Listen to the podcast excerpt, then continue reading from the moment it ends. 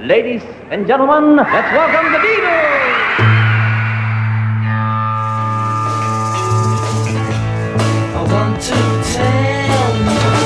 About the Beatles, der Podcast zu den Fab Four mit Malte Asmus. It's great, it's sold, it's the bloody Beatles, shut up.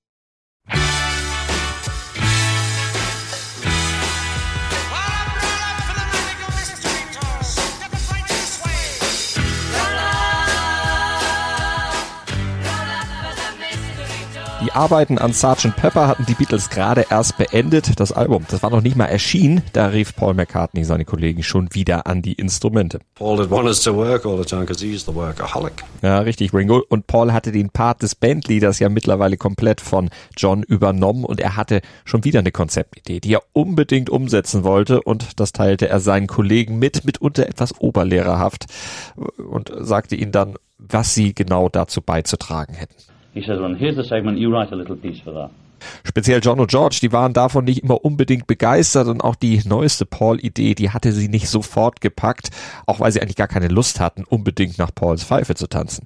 Die Entfremdung der vier Beatles voneinander, die hatte ja bereits beim Vorgängeralbum bei Pepper begonnen, setzte sich jetzt fort auf der für die BBC gefilmten, geheimnisvollen und ziemlich freakigen Busreise durch England und das Ganze wurde verstärkt auch noch durch den tragischen Tod ihres Managers Brian Epstein. And the Beatles were in deep shock over this. Und diese ganzen Einflüsse, die prägten das Jahr 1967 der Band und auch ein Album, das eigentlich gar kein richtiges Album war und auch werden sollte und deshalb der Beiname Pepper für Arme, den einige Kritiker Magical Mystery Tour gaben, vielleicht auch eher ungerecht ist. Aber darum und um das gesamte Werk geht's heute bei I Want to Tell You About the Beatles. Mein Name ist Malte Asmus und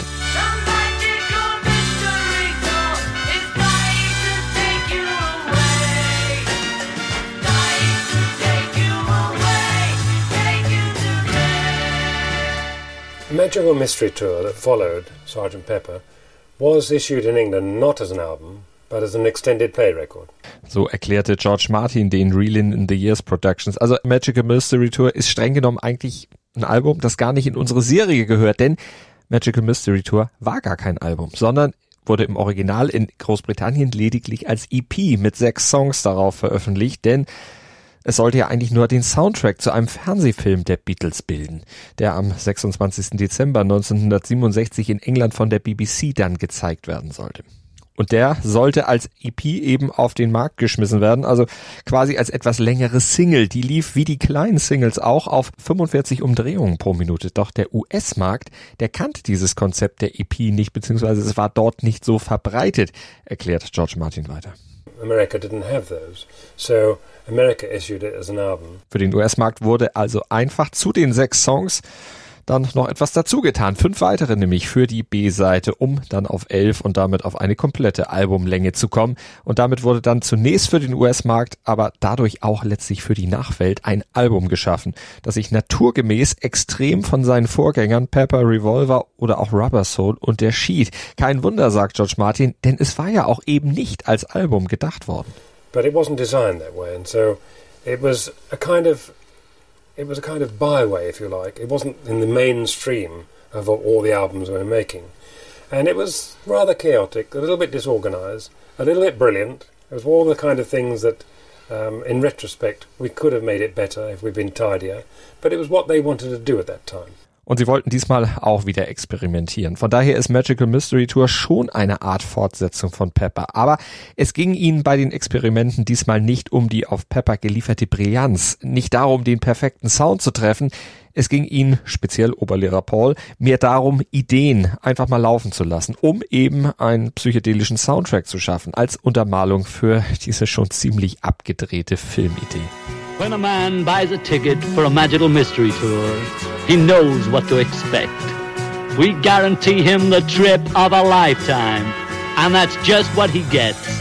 The incredible magical mystery tour.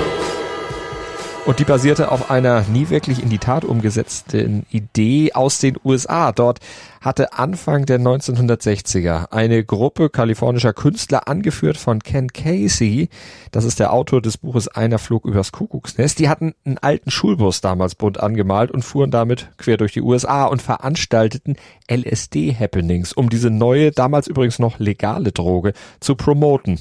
Und aus ihrer Reise wollten sie ursprünglich auch mal einen Film machen, aber dieses Konzept wurde nie wirklich in die Tat umgesetzt. Aber Paul, der hatte diese Idee dann auf einem Rückflug aus den USA zusammen mit Roddy Mel aufgegriffen und für das nächste Beatles-Projekt weiter ausgearbeitet. Er wollte die Beatles einfach auf eine psychedelische Busreise schicken, zusammen mit einer Gruppe zufällig zusammengecasteter, ziemlich freakiger Leute. Also dicke Frauen waren dabei, kleinwüchsige und viele andere für damalige Verhältnisse ziemlich strange Typen. Und dabei sollte ohne festes Drehbuch einfach die Kamera laufen. Die improvisierten Szenen dieser Bustour dienten dann im fertigen Schnitt als mehr oder weniger grobe Verbindung zwischen den Songs, die die Beatles dann auf dieser EP veröffentlichen wollten. Der Film, der war letztlich dann ein ziemlicher Flop, was vielleicht auch an der selbst für damaligen Verhältnisse wirren bzw. nicht vorhandenen Handlung gelegen haben dürfte. Das hatte sicherlich damit irgendwie schon zu tun und lag auch irgendwo daran, dass das eben so wirr war, dass die ordnende Hand der Beatles, Manager Brian Epstein, kurz vor Drehbeginn tragisch verstorben war. And the Beatles were in deep shock over this. It was a terrible thing to happen. And it changed their lives too. Because they had suddenly, they had no, no one really to steer them. Das war wieder George Martin und mehr zu Brian Epstein hört ihr in Folge 2 der ersten Staffel, aber zurück zum Flop-Film Magical Mystery Tour. Dessen Flop lag wohl auch daran, dass die BBC diesen ursprünglich als Farbfilm mit grellen psychedelischen Farben gefilmten Streifen in Schwarz-Weiß ausstrahlte und noch dazu am Boxing Day zur Primetime auf einem Sendeplatz, auf dem normalerweise Unterhaltungsshows liefen. Leichte Unterhaltung und keine experimentellen Pop-Art-Filme. Äh, darauf war das Publikum einfach nicht vorbereitet gewesen, sagt Paul McCartney hier. It wasn't the kind of thing we could do a disclaimer before and say, ladies and gentlemen, what you're about to see is the product of our imaginations. And believe me, at this point, they're quite vivid. You couldn't do that. You know, you just have to be, here it is. And so I think the younger people would get it. People who knew what was going on in, in society would get it. And the older people who were expecting a variety show wouldn't get it. And I think, in a way, quite rightly, would be annoyed. It's like they've been cheated out of the Christmas special. But it, was something we felt we had to do. We realized it was going to be seen as indulgent. That's why we'd done it. I think probably if we'd have realised all of this was going to happen, we would have said, look, no BBC, no Christmas holidays. Let's do it as a, an arts film. Let's do it as a specialist thing and let everyone know this is a sort of French surreal cinema, vérité, peace. You know, I think then people would have been able to accept it a bit better. Also wurde der Film letztlich zum Flop, zum übrigens ersten richtigen Fehlschlag der Bandgeschichte. Aber nicht die EP, beziehungsweise in den USA das Album. Das wurde wie alles, was die Beatles musikalisch machten, ein richtiger Hit. Das sagte auch Ringo hier, der BBC. Man könne definitiv Zweifel an diesem Film haben, aber doch bitte nicht an der Musik. No matter what the Beatles put out, you can't doubt the music. The music always is good. And I think there's a lot of fun in the Magical Mystery Tour. And we present it to you and you'll enjoy it or not. Die EP in UK wurde als Mono- und Stereo-Version am 8. Dezember 1967 veröffentlicht, war 400.000 Mal vorbestellt worden und schaffte es bis auf Platz 2 in den Charts. Die Nummer 1 verwehrte den Beatles die eigene Single übrigens, Hello Goodbye. Zwölf Wochen hielt sich Magical Mystery Tour dann in den britischen Hitlisten. Und in den USA, da verkaufte sich das Album inklusive Hello Goodbye ab dem 27. November so gut, dass die erste Auflage schon binnen drei Wochen ausverkauft war. Anfang Januar 1968 stand das Album dann in der Chartspitze und hielt sich dort ganze acht Wochen. Musikalisch ist Magical Mystery Tour auf der einen Seite, wie ich eben schon mal sagte, die Fortsetzung von Sgt. Pepper hat ja zum Beispiel mit dem Titeltrack wieder einen Showstarter als Beginn, aber die sechs Filmsongs, nennen wir sie mal so, also die Titel auf der EP beziehungsweise auf der ersten Seite des US-Albums sind vor allem Soundarbeiten und Soundexperimente. Und Produzent George Martin, der war mit denen, ja, und auch mit der gesamten Herangehensweise an dieses Projekt nicht gerade sehr zufrieden. Sometimes it became chaotic when they would let everything hang out and just fool around and hope that something came of it. Um, I wasn't terribly into this. I, I wanted a little bit more organisation in my recording than they wanted to do. But they did it. Geordneter war es da schon bei den Aufnahmen zugegangen, die auf der zweiten Seite zu finden sind. Speziell natürlich bei Strawberry Fields und Penny Lane, die ja zum Start der Pepper Sessions schon aufgenommen worden waren und ja auch schon als Single veröffentlicht waren. Und damit noch im alten Spirit. Sie stehen aber auch sinnbildlich für das, was dann auf den Songs der zweiten Seite zu erwarten ist. Also vergleichsweise eher konventionelle, aber natürlich höchst kreative Kompositionsarbeit. Aber gucken wir uns zunächst mal die Seite 1 an. Da haben wir also den Titelsong. Den haben wir schon gehört. Einen typischen Showstarter. Und dann folgt eine ebenso typische Geschichte, nämlich eine typische Paul-Ballade. Melodiös und lyrisch. Fool on the Hill.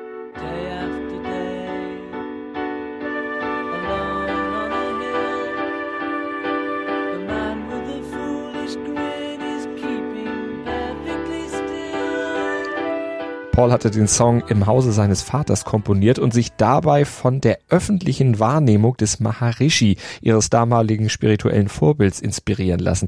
Der kicherte in der Öffentlichkeit immer sehr viel, wurde deshalb nicht so richtig ernst genommen und gerne mal als nah oder eben als Fool bezeichnet.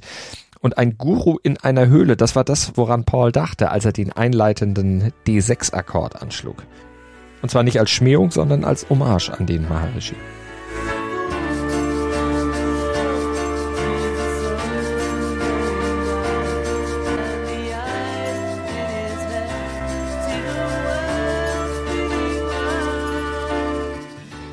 Und eine Hommage war auch Your Mother Should Know aus Pauls Feder, eine Hommage eben an die Musik der 1930er, an die Musik der Jugend seines Vaters, Music Hall und so weiter. Also so ähnlich wie schon When I'm 64 of Pepper.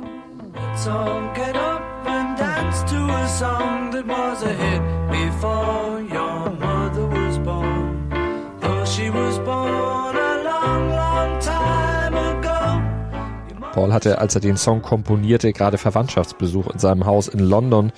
Äh, seine Tante Jin war da und Onkel Harry, die wollten ihn besuchen, aber eigentlich wollten sie ihm vor allem das Marihuana-Rauchen ausreden. Tja, und da saß er dann eines Tages in seinem Esszimmer am Harmonium und komponierte diese Nummer so nach dem Motto, Mama weiß eh alles besser. Und Your Mother Should Know war zudem auch der letzte Song, bei dem Brian Epstein während einer Recording-Session anwesend war, kurz vor seinem Tod.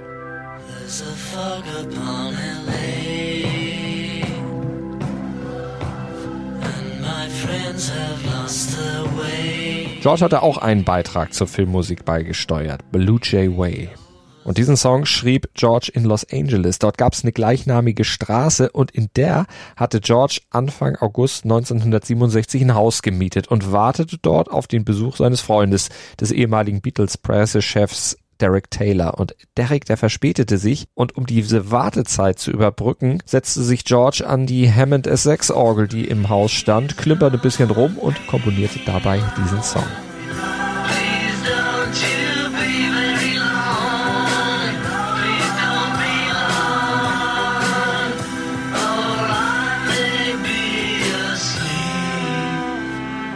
Ziemlich psychedelische Nummer und dieser Eindruck wurde vor allem auch durch den Phasing-Effekt auf Georges Stimme später dann während der Produktion noch unterstrichen. Und für den nutzten die Beatles wieder mal das Artificial Double Tracking. Wir haben bei den vorherigen Alben darüber schon gesprochen. Und als Overdub kam dann noch eine Cello-Spur auf diesen Song drauf und die spielte der Cello-Profi Peter Willison ein. Der kam nach einem Konzert in der Albert Hall kurz in der Abbey Road vorbei, spielte seine Spur ein und bekam dafür 27 Pfund bar auf die Kralle. Hier spielt also ein echtes Cello auf Blue Jay Way. Für Flying wurde dann wieder auf das synthetische Mellotron zurückgegriffen. Allerdings nicht in Streichereinstellung, sondern in Bläsereinstellung.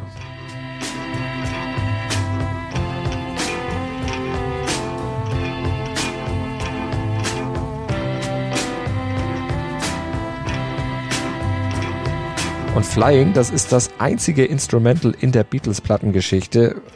Ein Stück, das alle vier zusammenschrieben, beziehungsweise na, geschrieben haben sie es vielleicht auch eher nicht, sie haben es eher zusammengejammt. Ein wiederholtes zwölftaktiges Schema, das die Beatles dann einfach als Background für ein paar Szenen in ihrem Film brauchten. Ganz nett, aber letztlich auch nicht weiter erwähnenswert, anders als der Abschluss der EP, Johns surreales Meisterwerk.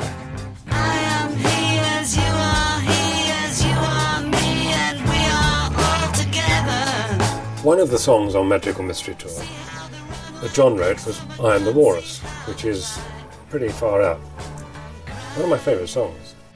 Inspiriert wurde John zu diesem Song vom Gedicht Das Walross und der Zimmermann aus Alice hinter den Spiegeln oder Through the Looking Glass and What Alice Found There von Lewis Carroll, also der Fortsetzung von Alice im Wunderland. Auf dieses Gedicht bezieht sich Johns Song inhaltlich und dazu kam noch etwas, denn er bekam etwa zeitgleich einen Brief eines Schülers seiner ehemaligen Liverpooler Schule und darin erzählte das Kind vom Englischlehrer, der die Klasse damit beauftragt hatte, Beatles-Texte zu analysieren. Und das wiederum amüsierte John und so beschloss er, einen Song zu schreiben mit einem so verwirrenden Text wie nur möglich. Das war die Idee hinter diesem im Prinzip Nonsenstext von I Am the Walrus. John nahm also die Lewis Carroll Grundidee, packte dazu Elemente eines alten Kinderreims und finalisierte es mit ein paar weiteren unvollendeten Textideen, die ihm durch den Kopf gingen. Im Text ist übrigens auch eine Anspielung auf Eric Burden von den Animals enthalten. Der ist hier nämlich der besungene Eggman.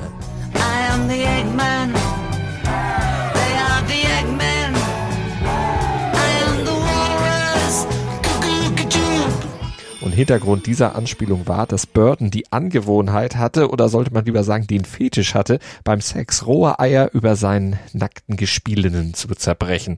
John hatte einem solchen Akt wohl mal beigewohnt und Burton damals mit den Worten Go on, go get it, Eggman angefeuert.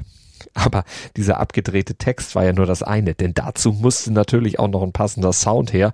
Far Out nannte George Martin den eben ziemlich drüber und dass der auch so klingt. Dafür musste George dann sorgen und hat's natürlich auch. Typical John, when he came to me with this, um, he said, I'd like, I'd like you to do a score on this one for me.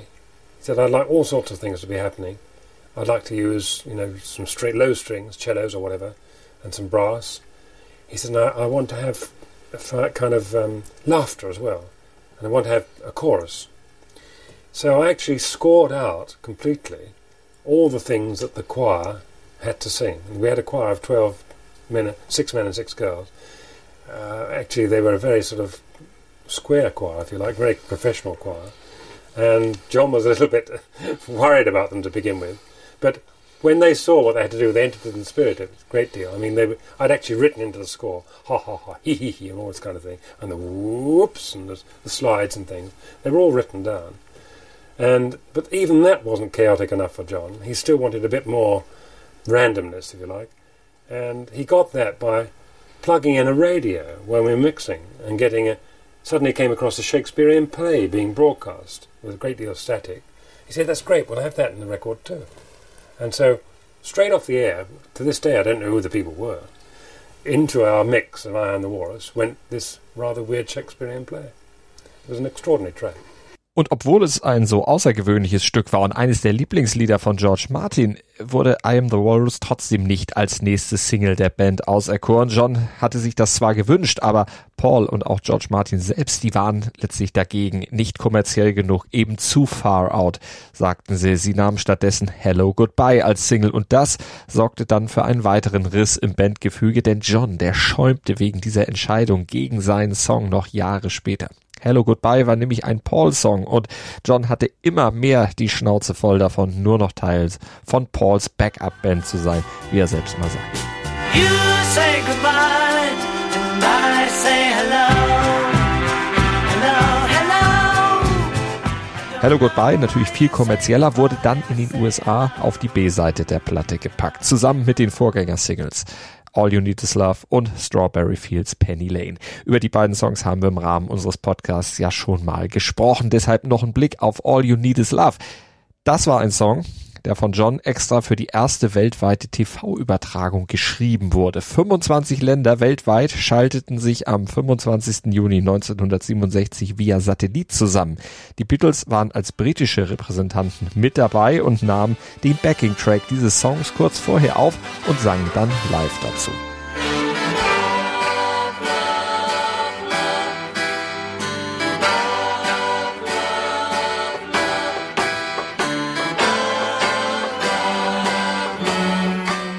In der einleitenden Vorstrophe und in der Coda mit dem ewig langen Fade-Out wurden dann noch musikalische Zitate eingebaut. Die Marseillaise ist zum Beispiel zu hören.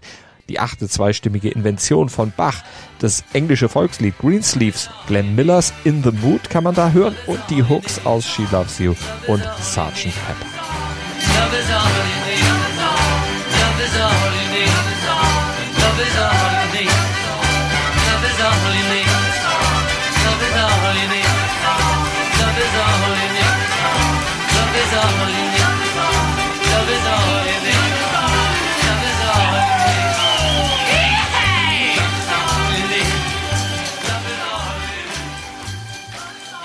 All You Need Is Love. War ja ebenfalls als Single erschienen und deren B-Seite wiederum wurde Baby You're a Rich Man, ein Song, der je zur Hälfte aus Ideen von John und Paul besteht. John hatte die Strophe beigesteuert, Paul den Refrain. Das bauten sie dann zusammen und der Text, ja, der ist auch recht psychedelisch und in Teilen Manager Brian Epstein gewidmet.